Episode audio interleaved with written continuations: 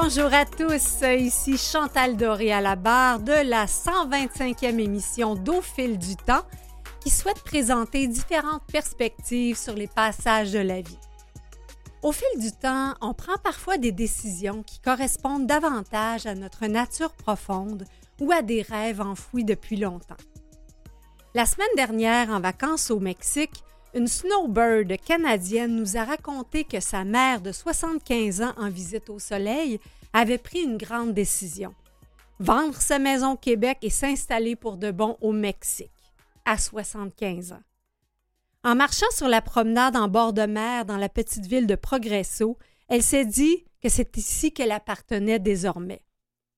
Ce virage vers un autre pays ou une autre région du Québec, plusieurs Québécois l'ont fait, que ce soit à titre de travailleurs autonomes et nomades, de snowbird vers d'autres pays, soit les gens qui migrent au soleil pour les longs mois d'hiver, comme le font euh, mon père Serge et ma belle-mère Leila, ou encore des familles qui choisissent de quitter la ville pour s'établir en région. C'est le cas des personnes interviewées par notre premier invité, le journaliste et auteur Yvon Laprade. Celui qu'on peut lire depuis plusieurs décennies dans le Journal de Montréal ou la presse nous parlera de son livre La Grande Évasion, histoire de citadins qui ont fait le choix des régions, paru aux éditions La Presse. Je voudrais comprendre son avis notamment sur ce type de mouvement. Est-il relié principalement à la pandémie, aux possibilités grandissantes du télétravail et évidemment des connexions Internet, ou un retour aux sources et à la nature comme l'ont vécu autrefois d'autres générations. Moi qui fais parfois du télétravail devant le fleuve à Kamouraska de la maison de mon copain, je suis très intéressée à l'entendre. En seconde partie, nous recevrons un précurseur du leadership réinventé depuis plusieurs générations, Rémi Tremblay, fondateur de la Maison des leaders, un espace de réflexion et d'échange pour les leaders et leur équipe. L'un des ateliers proposés est la, de, en par la Maison des leaders, désolé, est La vie comme une valse à trois temps. Voici donc notre programme pour cette 125e émission. Après la pause, le journaliste Yvon Laprade, auteur de La Grande Évasion.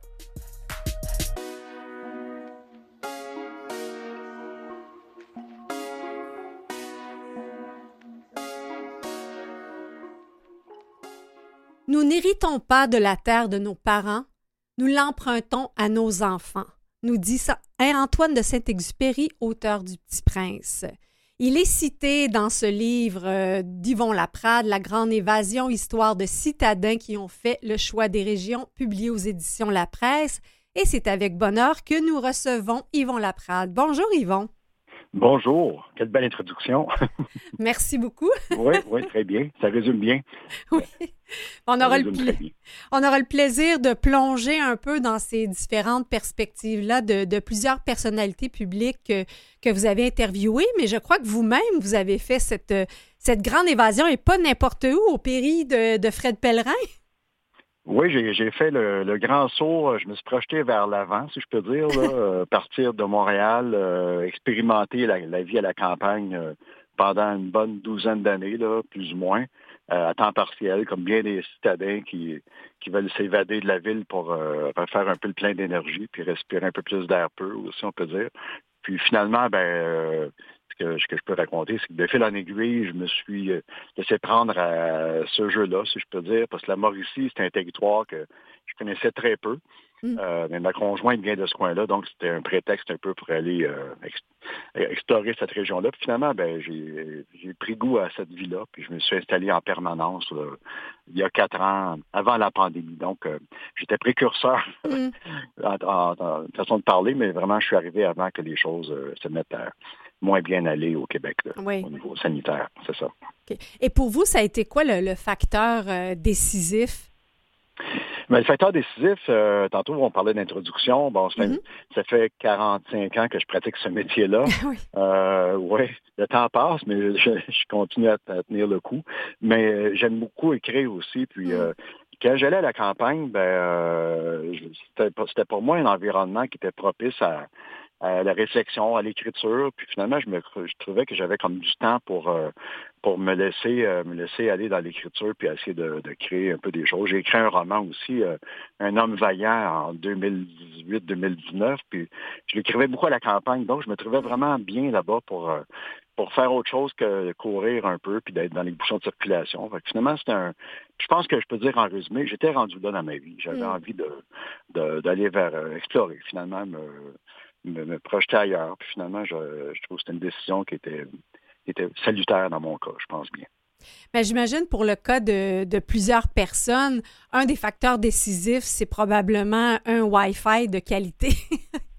Oui, ben, on peut en parler parce que pour l'anecdote, euh, ben, j'ai la chance d'être dans, dans un village qui est quand même bien connecté. Là. On a quand même la fibre optique et tout mm. ça. Donc, c'est quand même assez luxueux. Mais dans les premières années, j'avoue que j'aurais peut-être pas fait cette, euh, ce, je sais pas dire l'anglicisme, ce move-là vers la campagne parce que mm. je continue à travailler.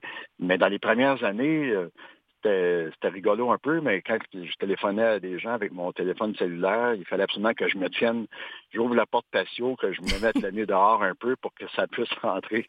c'était particulier, c'était assez héroïque comme, comme façon de communiquer, mais les choses se sont placées, puis maintenant, bon, la, euh, technologie pardon, a tellement évolué, puis il y a un village qui est bien connecté, ça permet de justement de faire du télétravail, d'être branché finalement, puis qu'on ne veuille ou pas, euh, on vit dans ce monde-là. Donc, mm-hmm. euh, pour moi, la campagne est moins, moins éloignée de la ville qu'on peut le penser. Ah, j'ai déjà connu quelqu'un qui devait monter euh, une vingtaine de pieds dans un poteau pour pouvoir prendre ses emails. C'était quelque oui, chose. Un grimpeur, un alpiniste, ouais, c'est ça. Ouais, c'est ça. ouais, c'est la blague qu'on se fait aussi parfois, mais mm. effectivement, là, c'est quasiment rendu une légende urbaine, mais il était à une époque où c'était pas évident non plus. Puis, euh, puis effectivement, lorsque, ça dépend. En tout cas, moi, je considère que ça dépend du type de travail qu'on fait, qu'on exerce, mais mm-hmm. euh, mais pour moi, donc, c'est important. Donc, je suis tombé au bon endroit, je pense, là, dans le bon village. Et puis, euh, ça me permet de d'allier mon plaisir de la campagne, puis en même temps, pouvoir continuer à travailler, pratiquer mon métier, puis justement des livres à temps partiel ou à temps plein, c'est ça. Au fil du temps, bien sûr, on, s'intéresse au passage de la vie et aussi aux perspectives intergénérationnelles. Alors, j'étais curieuse un peu de vous entendre. Là, on a parlé, bon, avec la pandémie, de, peut-être un nouvel exode vers les régions et, je me questionnais. Euh, comment on pourrait appeler ce mouvement-là si on compare, par exemple, au, retour à la Terre dans les années euh, Peace and Love? Oui, oui, oui, c'est ça, parce que je trouvais ça intéressant de faire le parallèle, puis euh, et je l'ai fait, je l'ai fait, euh, je trouvais ça important de parler du mouvement actuel, ce qu'on connaît depuis, parce que le mouvement, ça date pas non plus de, de, la pandémie, ça a commencé bien avant. On sentait un, intérêt pour les citadins pour aller vers l'extérieur, vers les régions, mais c'était peut-être pas aussi prononcé. Puis pour revenir au mouvement Peace and Love, bon, les gens qui, cultivaient des, des, herbes vertes et puis qui, qui, se perdaient dans les champs, là, ben, j'ai tu sais, dans mon, ce que je trouvais, j'ai parlé avec Richard Seguin qui, mm-hmm. qui a fait partie de ce mouvement-là, justement. Euh, dans, les, dans, le canton de l'Est, à Saint-Venant de Paquette, euh, Saint-Venant, son village de Paquette, ouais, 98 habitants. Mais lui, justement, il a vécu ce mouvement-là des années 60. Euh, Puis, avec un témoin comme, comme Richard Séguin, ça me permettait de comprendre un peu plus mm-hmm. cette réalité-là que moi, j'ai pas vécue. Mais lui, ce qu'il me racontait, c'est pour ça que ce point-là est important, il y a 40 ans, 50 ans, les gens allaient vers la campagne parfois un peu par, euh, je dirais pas par dépit, mais il y avait comme un rêve de, de, cultiver, de, bio et tout ça, d'avoir vraiment comme le, côté un peu, euh, pas dire magique, magique de la campagne, mais il y avait un rêve. En même temps, il y avait une désillusion de la ville aussi. Mm. Maintenant, ceux qui vont vers la campagne, ils disaient qu'ils sont plus préparés, sont mieux préparés. Ils vont avec euh, de meilleurs outils, c'est plus pour s'intégrer, s'installer.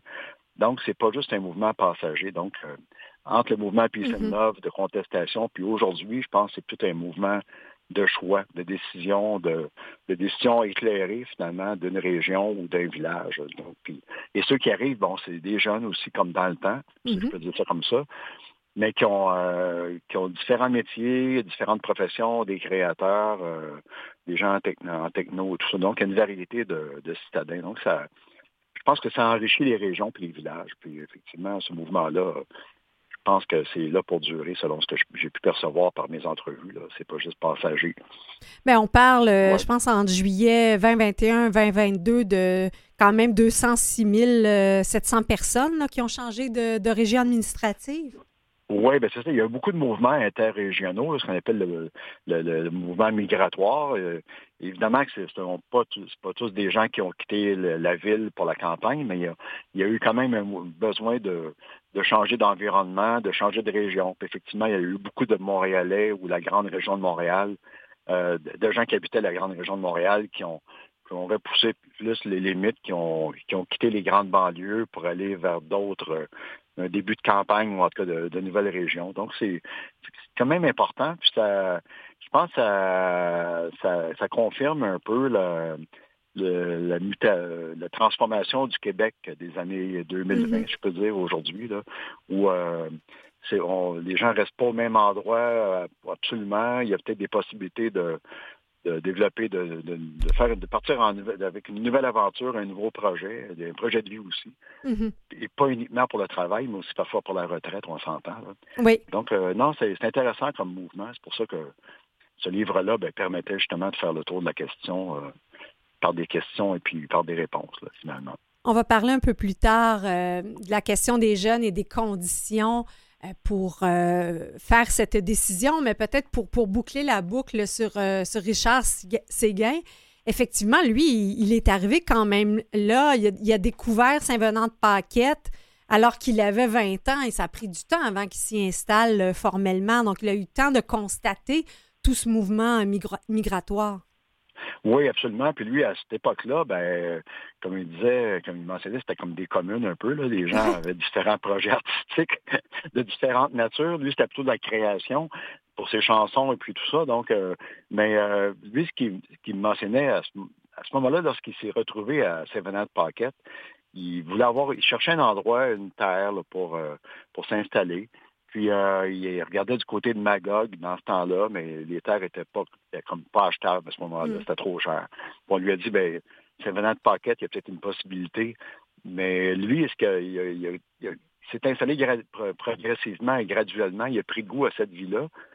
Mais parce que dans, à ce moment-là, sa carrière aussi prenait de son envol, puis il a, dû, il a dû se réinstaller à Montréal pendant un certain temps, mm. marquer une pause de la campagne pour les, pour les besoins du métier mais il est retourné parce que vraiment, tantôt je m'en souviens par choix, euh, il voyait la possibilité d'avoir, euh, de se réaliser. il y a beaucoup la communauté, l'entraide, le, bénévolat des gens, donc puis des projets culturels. Donc, euh, en tout cas, son, son, parcours est intéressant, puis ça montre vraiment que quelqu'un comme lui mm-hmm. peut faire une différence dans un village par ses idées, puis il génère évidemment d'autres projets. Puis comme on dit, un grand moteur, moteur artistique et moteur culturel, je pense, pour, euh, pour le village. Puis je pense que les gens sont reconnaissants de ce qu'il apporte aussi. Euh, Absolument. En termes de, crédibilité, oui, tout à fait. Mm-hmm. On fait une courte pause, et Yvon Laprade, et on, on revient pour parler peut-être de la perspective euh, des jeunes.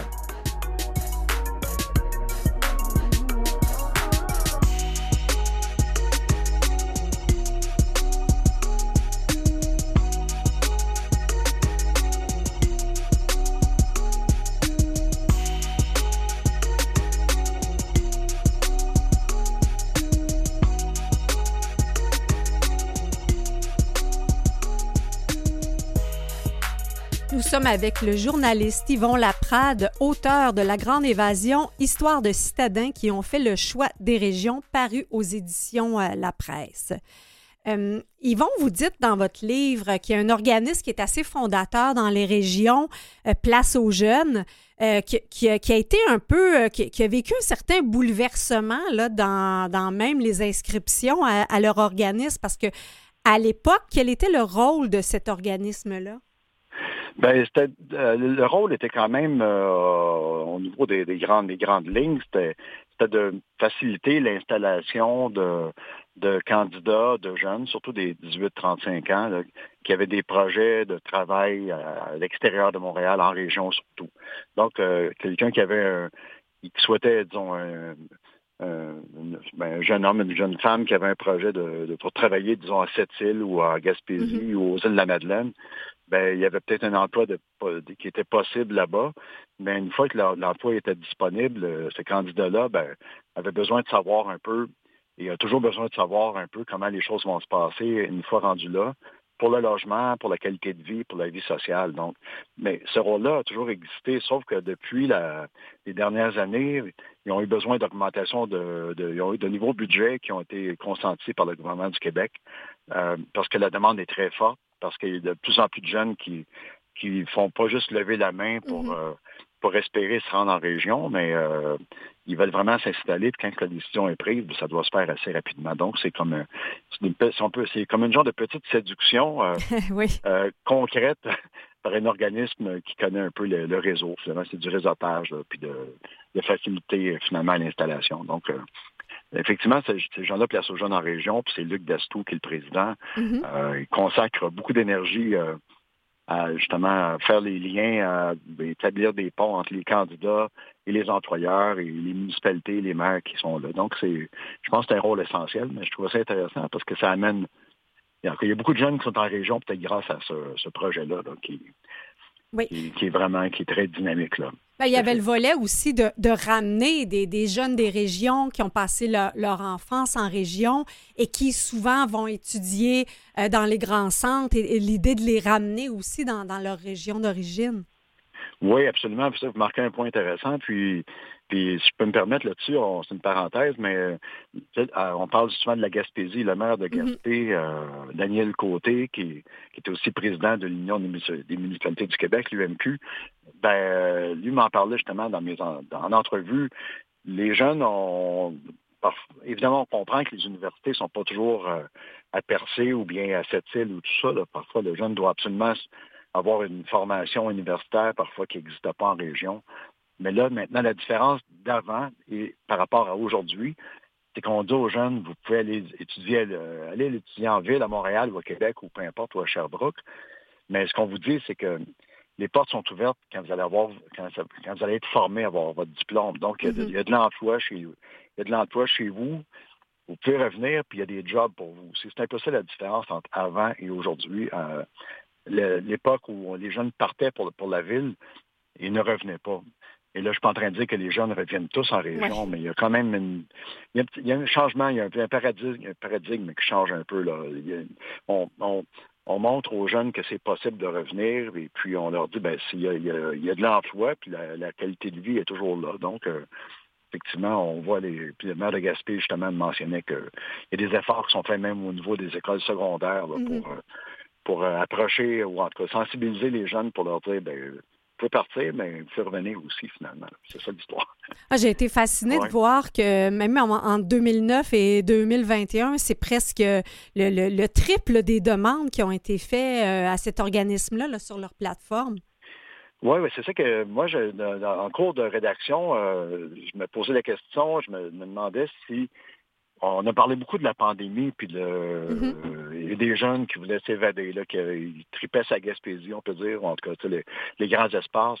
C'est toujours vrai, mais euh, ce mouvement-là, des jeunes qui veulent partir vers l'extérieur, euh, ce n'est pas un mouvement passager, puis effectivement, les demandes augmentent. C'est un signe finalement que, les régions ont quand même. Je ne veux pas non plus idéaliser le portrait non mm-hmm. plus. J'en parle très positivement, mais, mais je pense que le, que j'ai compris aussi, c'est que les, régions et les grands espaces, ça attire beaucoup les jeunes qui ont envie de d'explorer, euh, de, développer une nouvelle vie, puis élever une famille aussi. Puis je pense que l'emploi et le télétravail, ben ça, joue, euh, ça pèse beaucoup dans la balance. Puis je pense que les, distances pour les jeunes euh, ont peut-être moins d'importance que par le passé. je donne un exemple mm-hmm. d'un jeune couple de, qui, est rendu sur la côte nord, à Longue-Rive. Puis les, les deux sont euh, travaillent au, parc marin, puis dans le domaine biologique et tout ça. Donc, c'est vraiment des gens euh, très reliés avec l'environnement et la faune et le milieu aquatique. Puis leurs leur familles sont à Saint-Jean-sur-Richelieu, puis eux, ben sont partis, euh, c'est des gens qui aiment beaucoup le plein air, puis ils se disaient, ben, tant qu'aller faire du plein air, faire des, heures de route pour mm-hmm. aller euh, pratiquer nos, sports euh, préférés, ben, on va s'installer directement sur le terrain de jeu, puis ils ont acheté une propriété à, à Longue-Rive, c'est quand même pas à la porte, là, puis Mais récemment, je leur ai parlé encore, puis ils considéraient que c'était le bonheur total là-bas. Ils ne reviendraient pas à Montréal, ils ne reviendraient pas sur la rive sud. Donc, mais c'est un exemple, c'est un peu étonnant. On, se demande toujours qu'est-ce qui motive les jeunes à partir, mais, je pense que c'est peut-être un besoin d'aller ailleurs aussi. Je pense que ben, il n'y a pas la, perspective chez les jeunes. Bon, on parle de la préoccupation pour l'environnement, même l'éco-anxiété, une impression de, connecter peut-être plus euh, avec la nature chez cette génération?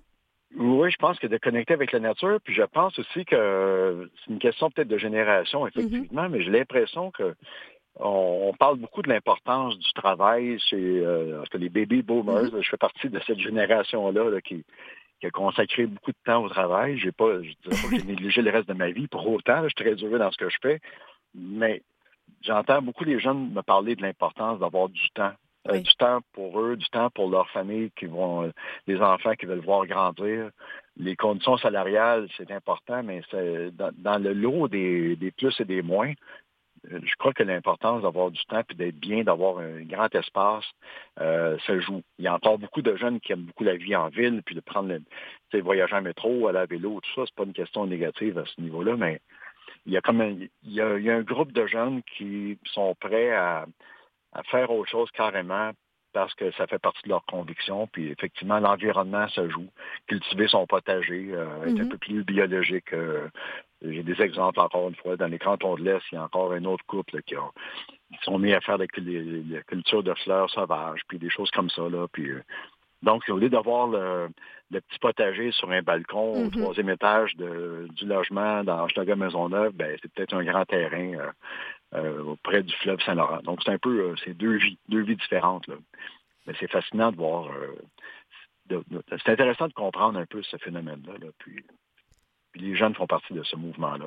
effectivement, si les valeurs, justement, de, loisirs, de, favoriser un meilleur équilibre travail-famille ou, vie personnelle-famille, est là, ça veut dire, comme vous le dites, on se rapproche de notre terrain de jeu au lieu du week-end à valer des kilomètres pour aller où on veut aller. Donc, on, on va faire la route, mais au moment d'aller voir nos familles ou de faire le plein de culture. Oui, oui, c'est ça. Le fait de plein de cultures. Puis, puis un point là-dedans que je voudrais préciser, c'est que ce que j'entends aussi, ce que j'ai entendu dans mes, à travers mes entrevues, c'est que on se rend pas compte, euh, on se rend pas compte, c'est que, euh, des, des, jeunes qui partent vers les régions, très souvent les régions, sont pas, je dirais pas qu'elles sont toutes accueillantes au même niveau, mais euh, il s'agit de lever la main et de dire j'ai un projet intéressant. Mm-hmm. Puis c'est un terrain souvent inexploré. il y a le terrain de jeu pour pour la qualité de vie, mais il y a aussi le terrain propice au projet pour le développement d'idées. Puis on, ce qu'on me racontait, c'est qu'il y a beaucoup à faire en région ou dans des villages. L'expertise est là. Il y a peut-être moins de concurrence aussi parce qu'il y a mm-hmm. peut-être moins de monde aussi. Fait qu'un projet peut démarrer rapidement. Puis on, et les citadins se surprennent, mais chez les jeunes toujours, d'avoir beaucoup d'espace pour leurs idées, pour leurs projets. Puis finalement, ben, ils finissent par s'implanter plus rapidement que s'ils étaient à Montréal, alors qu'il y a beaucoup de concurrence sur un même projet. la partie n'est pas la même, finalement. Mm-hmm. C'est pour ça que la, part des inconvénients et des avantages, je pense que ça pèse plus lourd au niveau des avantages pour ceux qui décident. Mais décider d'aller en région, c'est une décision importante quand même. Il faut s'entendre que euh, c'est un changement de vie aussi. Là. C'est, euh, c'est ceux qui ont l'habitude de fréquenter les restaurants, de mhm. voir le, cinéma brouillé à deux pas, puis ça, c'est plus la même chose non plus. Il y a moins de restos, c'est ça. Bien, on parlera des conditions euh, pour faire euh, euh, cette décision-là, mais effectivement, avec la, montée d'Internet, il y a de plus en plus, probablement justement, comme vous le dites, d'entrepreneurs qui décident de lancer leur entreprise. Ils ont la possibilité de mieux la gérer et rapidement de faire une différence dans la région. Donc, quand l'offre est, pas très grande, j'imagine que, ces nouveaux commerces-là sont, les bienvenus par, euh, par les habitants du coin. Ouais, ben oui, effectivement, sont les bienvenus, mais, mais je mets quand même, je dirais pas ça comme mettre un bémol à ce mm-hmm. niveau-là, mais euh, je le mentionne aussi beaucoup, j'insiste, euh, il y, a, les changements s'opèrent dans les mentalités, dans les villages et dans les régions. Je dis toujours les villages et les régions, quand tu penses, c'est tout très bien ensemble, là. mais euh, il y a des endroits qui, sont, euh, qui ont, montrent une plus grande ouverture avec l'arrivée, avec quand les nouveaux arrivants, les entrepreneurs justement, ou même des créateurs euh, qui, ont, qui soumettent des idées, des, des projets, il y a certains endroits qui vont aller un peu plus rapidement. Mm-hmm. Et quand ça va plus rapidement, généralement, c'est parce qu'il y a déjà une base qui est déjà là, euh, de gens qui font un peu la différence ou qui sont plus innovateurs dans des projets nouveaux. Il y a aussi la, municipalité, puis ça prend aussi des maires qui sont dynamiques, qui montrent une ouverture aussi à, un vent de changement, parce que malgré le, malgré l'arrivée de, ces nouveaux arrivants-là, les citadins à la campagne ou ailleurs, ben, ça bouscule quand même des habitudes de vie chez les locaux. Puis, euh, effectivement, je pense que je reviens au point de départ. Il ne faut pas arriver dans un village non plus, puis qu'on soit entrepreneur ou peu importe, euh, simple, simple citadin là, qui, veut juste avoir un petit peu d'espace tranquille, mais on n'arrive pas avec ses gros sabots dans un village. Je pense qu'il faut prendre le temps de s'intégrer, justement. C'est pour ça que les projets doivent se, monter, mais avec une certaine forme de cohabitation. Ben ça, c'est un, c'est un volet que vous couvrez abondamment, euh, la rencontre entre les nouveaux arrivants et les anciens. Donc, comment cohabiter, comment tolérer les étranges, oui. c'est ça. Qu'est-ce que vous avez observé euh, au travers des entrevues euh, à ce niveau? Ben moi, ce que j'ai observé, c'est que c'est à la fois, ça peut être comique, entre guillemets, puis parfois un peu plus difficile. Euh, moi, ce que j'ai observé, puis je veux juste partir de mon expérience personnelle, euh, parfois on est les premiers témoins, on est, on est aux premières loges du changement. Dans le village où je me suis installé, ben, quand je suis arrivé dans, sur mon bout de rue, ben, il y avait quand même, j'étais le gars de Montréal. Euh, mm-hmm. Puis j'ai J'étais le gars de la ville qui n'était pas tellement habitué à comment ça fonctionne, une fosse septique, puis le puits de, le champ d'épuration, puis la pointe d'eau, tout ça. Donc, c'est pas c'était pas un jugement négatif, mais je sentais qu'on me disait, ben, tu comprends pas comment ça marche, c'est un peu ça. Mm-hmm. Euh, puis dans des villages, euh, je reviens toujours au mien, mais je l'ai vu, j'ai entendu ailleurs aussi.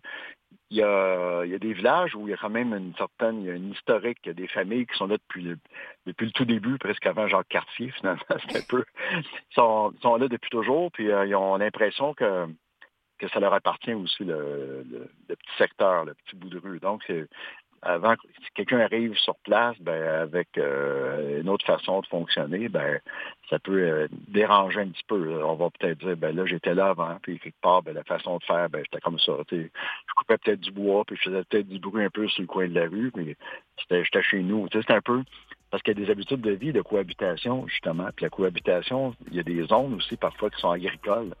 Oui. je me sors un peu de mon milieu, mais ça, je l'ai abordé aussi quand même dans, la Beauce, mais il y a des citadins qui qui sont surpris par l'odeur du fumier, puis par le. Oui, ça fait partie des, facteurs à considérer. On prend une nouvelle pause, Yvon, et euh, on poursuit pour notre dernier bloc ensemble. Excellent.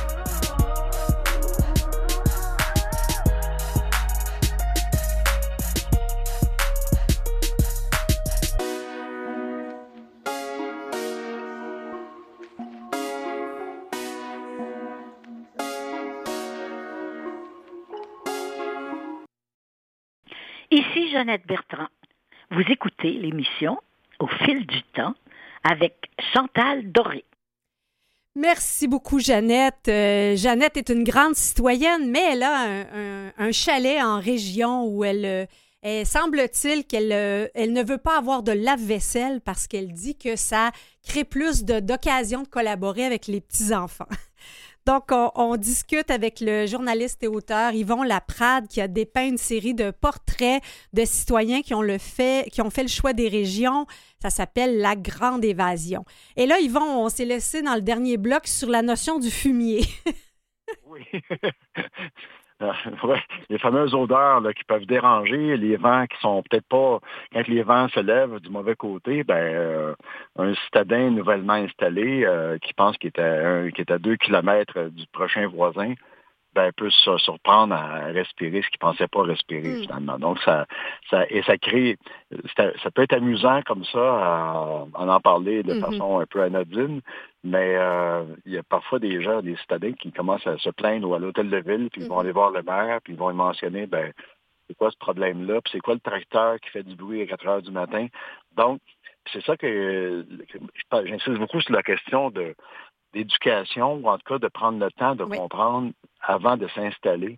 Euh, puis même, je parlais avec MC Gilles, qui était oui. de la Pérade, puis il en parlait justement de ça aussi. Il disait que ben, ça, sent, tu sais, il y a du fumier, des odeurs, il y a une réalité, il y a un village. on arrive chez des gens qui sont déjà qui, sont, qui, ont, qui vivent là depuis presque toujours. Puis euh, le citadin qui débarque, ben, il va avoir la tranquillité, puis voir des beaux paysages bucoliques. Mais il y a une vie quand même. Il y a une vie, il y a une, vie dynamique. Euh, puis en région, ben, on s'entend qu'il y a beaucoup plus de producteurs agricoles aussi. Donc plus de tracteurs aussi sur le chemin. Donc c'est c'est vraiment, mais ben, effectivement, c'est des choses qu'il faut quand même considérer. Puis puis il y a eu des campagnes qui ont été menées là, pour euh, de sensibilisation. Là. il y a un maire justement de la Beauce qui disait bon, si vous voulez manger votre, steak, ben, ça prend des animaux sur la ferme. c'est un mm. peu euh, l'image est assez radicale, mais quand même, c'est ce sont des faits. On se rapproche de notre chaîne de production. Oui, c'est ça. La réalité, c'est pas juste à l'épicerie, effectivement. Oui, c'est ça. Oui. Qu'est-ce qu'on doit considérer d'autre? Vous parliez de, de fausses sceptiques. Là. Effectivement, c'est c'est un univers où, comme citoyen, toute la notion de puits artésien et autres, on, connaît peu, mais ça fait partie des apprentissages, j'imagine. Oui, parce que puis parce que mon livre parle du mouvement, la réalité démographique, mhm. les grandes tendances. Euh, j'ai parlé avec les maires et tout ça, puis des cas de, gens qui se sont installés, mais j'ai parlé aussi avec des gens quand même spécialistes là, qui fait justement qui, qui vérifient les installations sanitaires euh, euh, lorsque quelqu'un achète une propriété, puis ça a l'air banal, puis il y a des, beaucoup de gens, il y a eu la, durant la pandémie, on s'entend, il y a eu beaucoup de propriétés vendues, comme à Montréal, en surenchère, à des prix élevés. Euh, des belles maisons sur le bord d'un lac, mais il, est arrivé à plusieurs reprises que les gens achetaient sans trop vérifier. Mm-hmm. Puis ça peut devenir un cauchemar pour, un quelqu'un qui pense qu'il va trouver le bonheur à la campagne, qui se retrouve avec plein de problèmes. Mm-hmm. Puis ces problèmes-là sont importants parce que la réglementation, on parlait tantôt d'environnement, les municipalités, euh, on ne peut pas juste installer, euh, dire je vais mettre installer une fosse sceptique ou en tout cas j'ai un problème d'eau potable je fais ça comme ça, euh, comme on dit, au noir, euh, avec euh, quelqu'un pas trop cher. Il y a vraiment des règles maintenant. c'est des coûts, c'est des, dizaines de milliers de dollars mm-hmm. finalement qui peuvent être dépensés. Puis effectivement, c'est des points. à considérer. On en, parlait moins auparavant, on en mm-hmm. parle beaucoup plus maintenant, oui, tout à fait. Mm-hmm. D'autres points à, considérer avant de, faire ce, de prendre cette grande décision? Oui, ben le point, ben, je vais rapidement, je l'ai déjà mentionné, mais de savoir où on va aller pour commencer, puis trouver le village qui nous convient et la région aussi, si vraiment c'est un changement de vie radical. Mais les points considérés, j'ai peut-être pas abordé depuis le début de l'entrevue, mais il y a ceux qui vont là pour toujours, qui veulent vraiment changer de région, puis qui veulent vivre à temps plein, puis euh, pour peut-être 30, 40 ans de leur vie et même plus. Mais il y a ceux qui sont là aussi les fins de semaine, l'acheteur de chalet de fin de semaine, qui lui, ben, il choisit un endroit qu'il trouve bien, bien beau, puis effectivement, il peut déchanter rapidement si euh, ça devient comme passer du temps dans son auto, dans le trafic de l'autoroute le vendredi soir, puis revenir le dimanche, puis faire l'épicerie à la hâte, puis ramener le, sac de vidange dans la valise parce qu'il revient en ville. Ça, c'est important parce qu'on peut acheter un chalet, ça peut devenir moins, moins agréable comme loisir parce qu'on peut. C'est la gestion d'un chalet, c'est une deuxième propriété aussi, si on parle du côté pratique. Puis effectivement, le jour où on vend son chalet, ben, il faut penser aussi au gain de capital. Mhm. là, je parle de ceux qui ont vraiment deux propriétés. Donc, il y, a, des points là-dedans qu'il faut considérer. C'est pas juste, euh, pas seulement le coup de foudre, tomber en amour avec une maison, c'est facile. Ah ben c'est comme le euh, coup de foudre, hein? il faut faire sa vérification diligente. Euh, oui, c'est ça. Vous couvrez, vous couvrez effectivement euh, des points euh, importants euh, dans votre livre aussi, comment financer son acquisition, attendre le bon moment. Et je me suis demandé, dans une perspective intergénérationnelle, est-ce qu'il n'y a pas parfois, par exemple, justement, des grands-parents qui sont à la campagne, qui peuvent, dans une perspective de, succession, léguer la maison aux petits-enfants? Ou est-ce que c'est des histoires que, vous avez vues, l'influence des, des grands-parents qui viennent d'une autre région?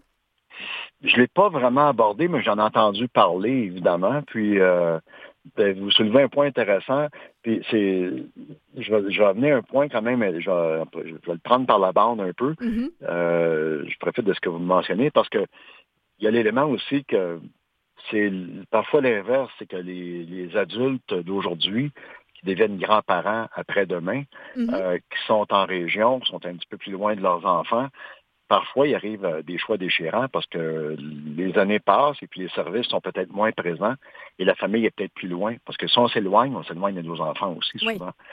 Et puis, euh, il peut arriver que ça devienne aussi, ce qui était vraiment un, petit paradis, devient un peu plus compliqué parce qu'on est loin de, des gens qui sont qu'on mm-hmm. aime, qui sont euh, à qui on tient, et les services aussi, puis les hôpitaux, puis les services médicaux et autres. finalement, donc c'est, moi je dirais que la campagne est intéressante pour, euh, pour plein de gens, mais lorsqu'on lorsqu'on devient plus âgé, euh, c'est une question relative, être plus âgé, mais euh, il peut y avoir des choix à faire aussi éventuellement de se rapprocher de la ville. C'est un peu, un peu paradoxal, un peu contradictoire ce que je vous mentionne, mais c'est ça, je pense que puis en même temps, j'ai entendu des histoires en région récemment, dans, le coin de Kamouraska, où, où les gens ont dit après une heure, on était sorti de l'hôpital, ou après 10 minutes, j'avais reçu ma batterie d'auto. Donc, euh, il y a aussi cette, rapidité-là versus en même temps le manque, euh, le manque euh, de, ressources. Vous parliez, vous évoquiez le film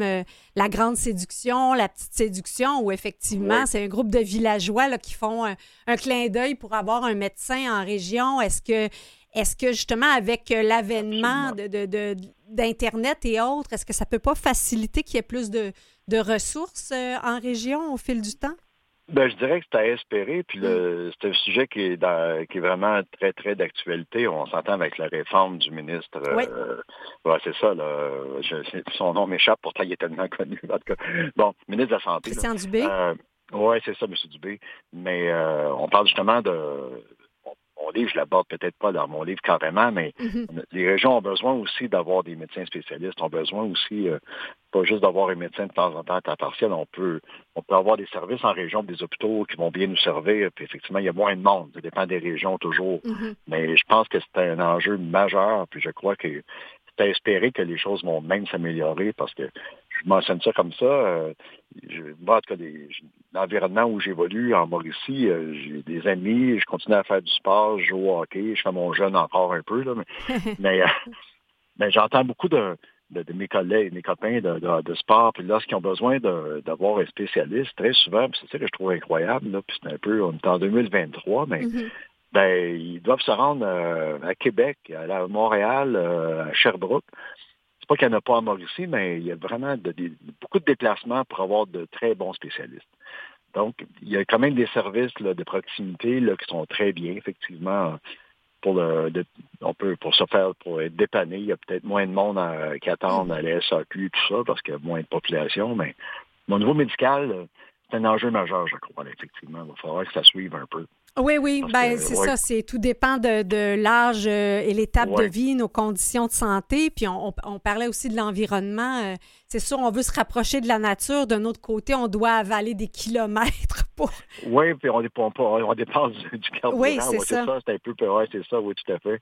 Oui, puis je mentionne comme ça, c'est une parenthèse, mais euh, je ne l'ai peut-être pas abordé, puis c'est important que je le mentionne aussi, mais au niveau démographique, puis la réalité des villages, puis effectivement, l'immigration va jouer un rôle aussi Absolument, éventuellement. Puis c'est ça. Puis les régions, ben, commencent à s'habituer.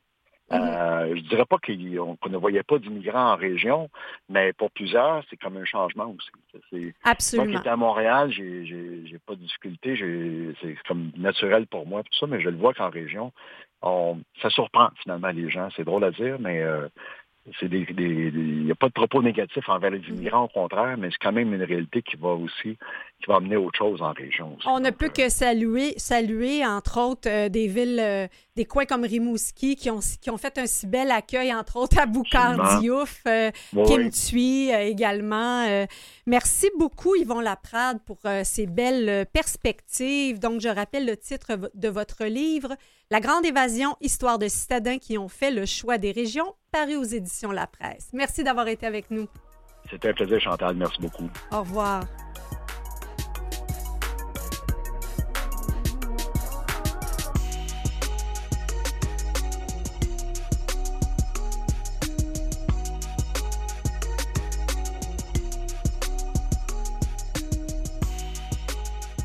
Vis pleinement, aime profondément, pars doucement.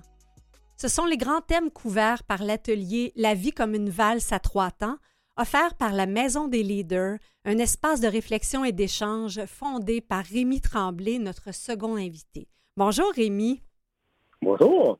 Ça fait tellement longtemps que j'ai envie de vous parler. Oh, c'est donc bien gentil, je me sens privilégié. Ben, je, discutais avec l'une de vos euh, collaboratrices, Catherine Landry, tout à l'heure, puis elle me disait euh, Ah, t'es chanceuse de lui parler. c'est gentil.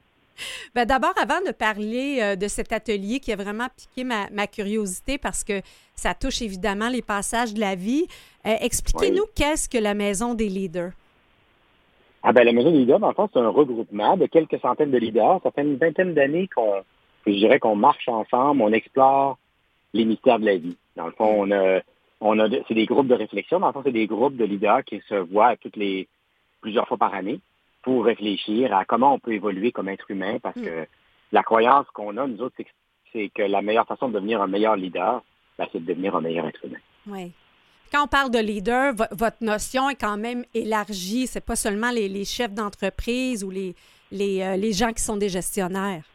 Ah, tout à fait. Dans le fond, c'est des gens qui sont déjà, déjà d'être le leader de sa vie, c'est déjà pas mal. Donc, on, a des leaders de tous les secteurs de la vie, mais effectivement, on peut avoir des, des contremaîtres de production, des, chefs d'entreprise, des gens dans la santé, l'éducation. On a beaucoup de médecins. Donc, mm-hmm. des gens qui s'intéressent, dans le fond, à l'humain. Mm.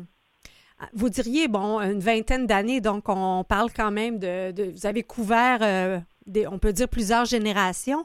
En quoi les leaders euh, ont changé au fil du temps? Votre ben, observation? Ben, ben, ce qu'on observe, euh, et les scientifiques nous, le, nous le confirment, c'est la conscience se dévoile de plus en hmm. plus. On réalise aujourd'hui, en tout cas nos jeunes leaders, là, euh, nous, on, est, on a la chance dans, à la Maison des leaders d'avoir... Euh, la Maison des leaders attire davantage les jeunes leaders. On a beaucoup, ah beaucoup de jeunes leaders. Plus de la moitié des leaders de la maison sont jeunes, je dirais en bas de 45 ans.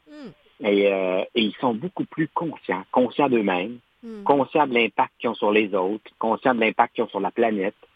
Alors, je dirais que ce qui a le plus évolué, c'est la conscience. Oui. Et, comment vous arrivez chez, chez les plus euh, âgés à percer peut-être euh, tout, parce que, tu sais, souvent, on, a vu l'image du leader avant qui devait être en confiance, tout savoir, être une autorité, alors que maintenant, on est mm-hmm. plus dans l'intelligence collective, dans l'écoute, d'avoir le courage, l'humilité. Comment vous arrivez à, convaincre les, plus âgés? Mais ben, je pense que pourquoi ça pourquoi les leaders qui viennent à la maison, il y en a qui fait 20 ans qui sont avec nous, il y en a qui, mm. donc, qui sont là depuis des années. Je pense que c'est parce qu'on n'a aucune volonté de les changer. Mm. Moi, j'ai encore une des croyances qui s'est installée clairement en nous, c'est que c'est l'amour qui nous transforme. Mm-hmm. Et nous, dans le fond, la maison des leaders, c'est un espace de ralentissement où on explore les mystères de la vie avec des moines, des philosophes, des articles, des, scientifiques, mais, mais c'est aussi un espace d'accueil. Nous autres, notre job, c'est de les accueillir et de les aimer tels quels. Mm-hmm. Parlons un peu. Euh, oui. je, je, puis je pense qu'il n'y a pas beaucoup d'espace où on sent qu'on va être accueilli tel qu'on est. Mm. Vous savez, les leaders, ils ont l'impression d'avoir tellement épais sur les épaules. Ils ont toujours l'impression qu'il faut qu'ils soient meilleurs, qu'ils s'améliorent, qu'ils en font trop, pas assez. Euh.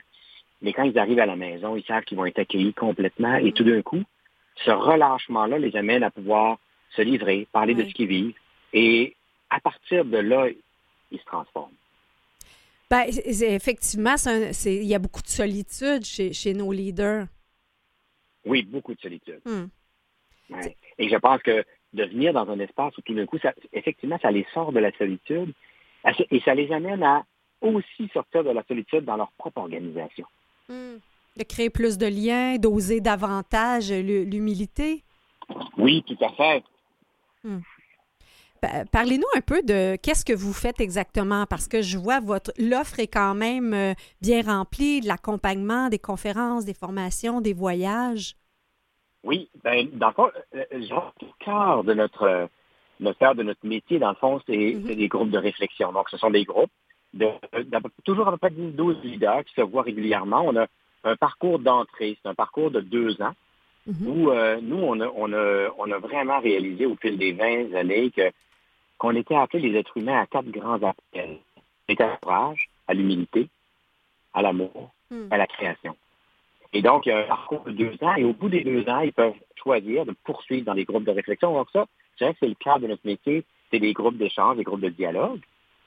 Et, des, et on offre aussi des voyages, euh, des retraites en fonction des thèmes qu'on explore. Parce que nous, ce qu'on fait, dans le fond, c'est qu'à chaque année, il y a un thème qui nous apparaît clair et Mm. après, on décide de l'explorer. Parce que nous, on n'enseigne rien, explore. On est vraiment des explorateurs.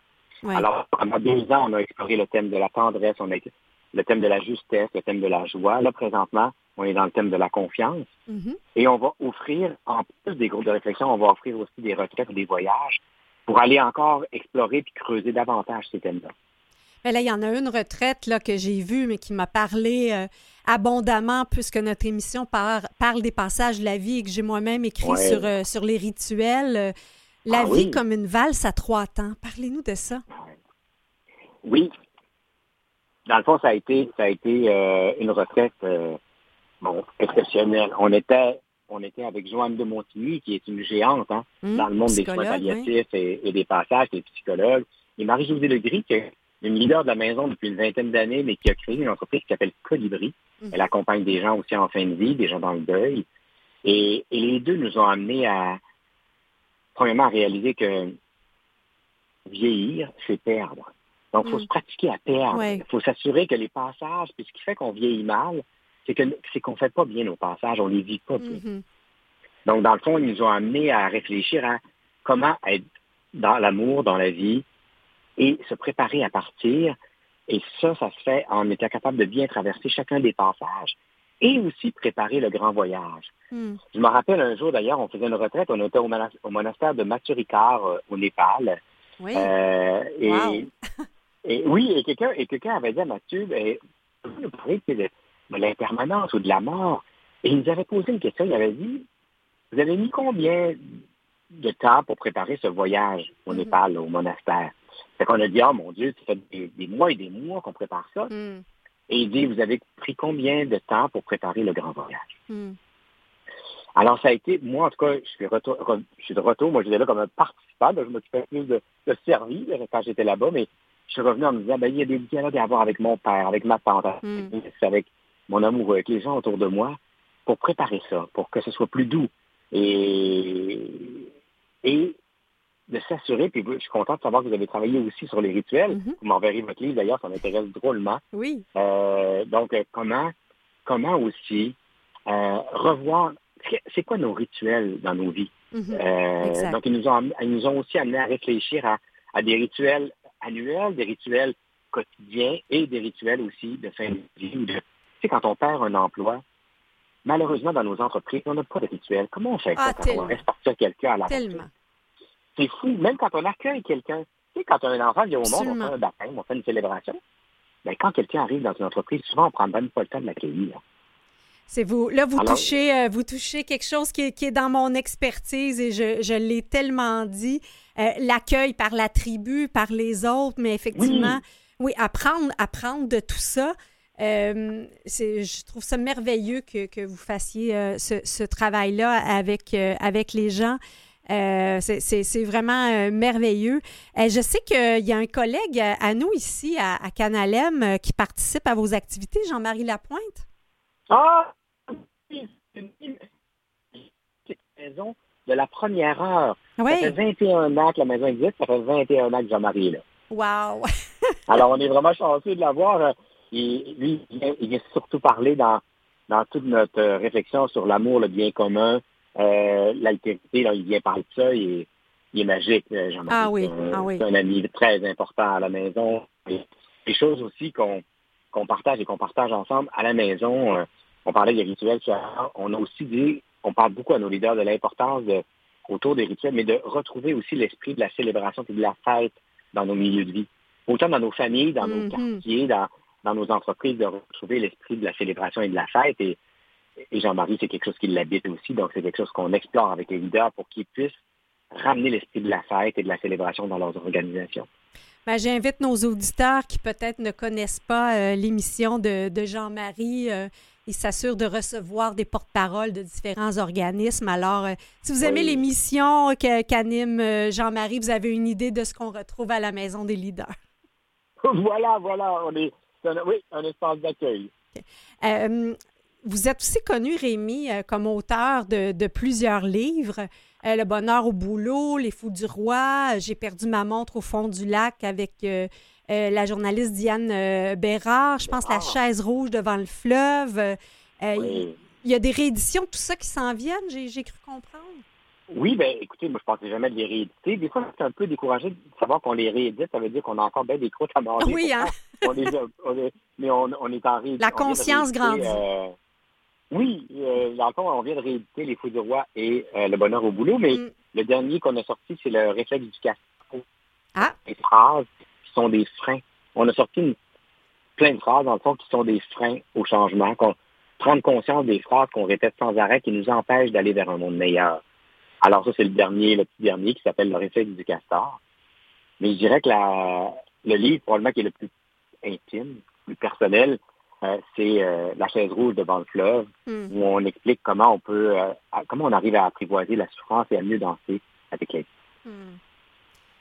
Est-ce que ça fait partie des, défis des, des, leaders des prochaines générations? Ben, vous savez, on travaille avec un de nos amis, François Côté, qui est un psychologue exceptionnel et qui nous fait réaliser depuis des années que notre principale source de souffrance des êtres humains, c'est notre éternelle insatisfaction. Hmm. Et donc, la voix, c'est l'accueil. Oui.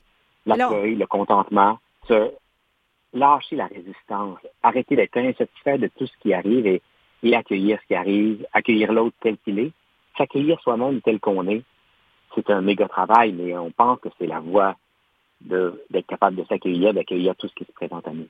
Est-ce qu'on peut dire... sérénité. Est-ce qu'on peut dire que d'une certaine façon, vous citiez Mathieu Ricard un peu plus tôt, qu'il y a une perspective qui est alimentée beaucoup au bouddhisme à la Maison des leaders? Ben nous, on est de toutes les traditions. On mm-hmm. travaille avec euh, des, des, des, des, musulmans, des bouddhistes, des catholiques, etc. Je dirais que ce lien-là, c'est le point de rencontre. Mm-hmm. C'est l'amour, l'amour, parce que pour moi, l'accueil, c'est aussi synonyme d'amour, c'est d'arriver à aimer l'autre inconditionnellement, s'aimer inconditionnellement et aimer tout ce qui se présente inconditionnellement. Je dirais que l'amour, c'est probablement le lien de, de point de rencontre de toutes ces traditions. Est-ce que vous évoquez justement les rencontres entre, entre différentes cultures ou entre différentes générations en milieu de travail? Comment arriver à se découvrir au-delà de nos différences?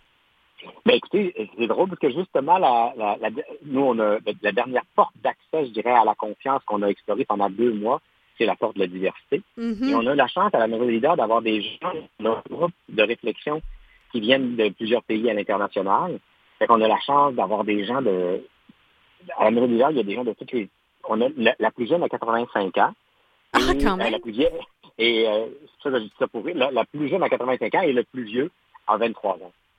Donc, euh, on, a, on a entre 23 et 85 ans, donc on a la chance de vivre ensemble et d'ouvrir des dialogues entre nous. Et ça, c'est fascinant. Qu'est-ce que qu'est-ce qu'on retrouve justement comme richesse intergénérationnelle dans ces échanges? Ben, je pense que vous l'avez dit. Mm. C'est une richesse. De, découvrir que la diversité, c'est pas un problème, c'est pas une, inquiétude à avoir, c'est mm-hmm. c'est une richesse. Et, et, et, et, on apprend à pas se priver de cette richesse-là. Et plus, moins on s'en prive, plus on en veut. En le fond, on réalise à quel point la vie est abondante. On le réalise dans la nature. On travaille avec des scientifiques qui nous parlent de biodiversité. On sait mm-hmm. que quand la biodiversité s'étiole, euh, tout le milieu de vie est menacé. Alors, c'est vrai dans nos milieux de travail, quand, quand, quand on perd en biodiversité, quand on perd en diversité, ben, la force d'un milieu s'étiole. Dites-moi, Rémi, euh, si on a envie de goûter un petit peu à la Maison des leaders, je crois que vous avez euh, des vidéos et même une communauté euh, en ligne? Oui, tout à fait. Les gens peuvent venir sur le site de la Maison des leaders donc pour devenir membre virtuel de la Maison des leaders. Donc, ce membership n'est pas très coûteux là, annuel. Après, probablement tout ce qu'on fait, tout ce qu'on poste sur les réseaux sociaux là, pendant l'année. Mhm. Puis après, ben, s'ils veulent aller plus loin, ils peuvent entrer dans un groupe par la suite. Mais je dirais, pour avoir une bonne idée de... on a développé, on a une seule formation, euh, parce que nous, on ne forme pas, on, explore, mhm. sauf une formation où on parle de l'évolution de la conscience humaine et on explique comment on arrive à passer de la survie à la vie. Hmm. Et c'est la seule qu'on a fait virtuelle. Donc, ils peuvent aller sur le site web, trouver une formation qui s'appelle Passer de la survie à la vie. Et c'est des vidéos qu'on est parti faire en nature avec notre ami Alexandre Poulain, qui est un chanteur québécois merveilleux. Et on est allé réfléchir à comment évolue la conscience humaine et comment, qu'est-ce qui fait qu'on est basculé dans la survie mm. et comment on peut revenir dans la vie. Beaucoup d'inspiration pour nos auditeurs et assurément, je, vous contacte, euh, Rémi. On n'a pas fini de discuter. Merci beaucoup, euh, Rémi Tremblay, fondateur de La Maison des leaders et auteur prolifique avec de nouveaux livres en réédition. Merci, à bientôt. merci pour envoyer moi votre livre. Oui, à bientôt. Au revoir, Rémi.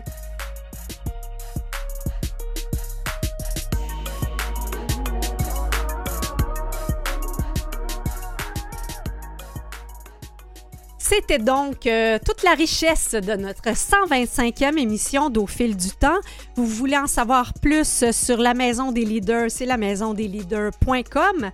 Et le livre d'Yvon Laprade euh, s'appelle La Grande Évasion. Il est publié aux éditions euh, La Presse. Et le titre complet est donc La Grande Évasion, histoire de citadins qui ont fait le choix des régions. Merci à notre dynamique équipe Mathieu Tessier en régie.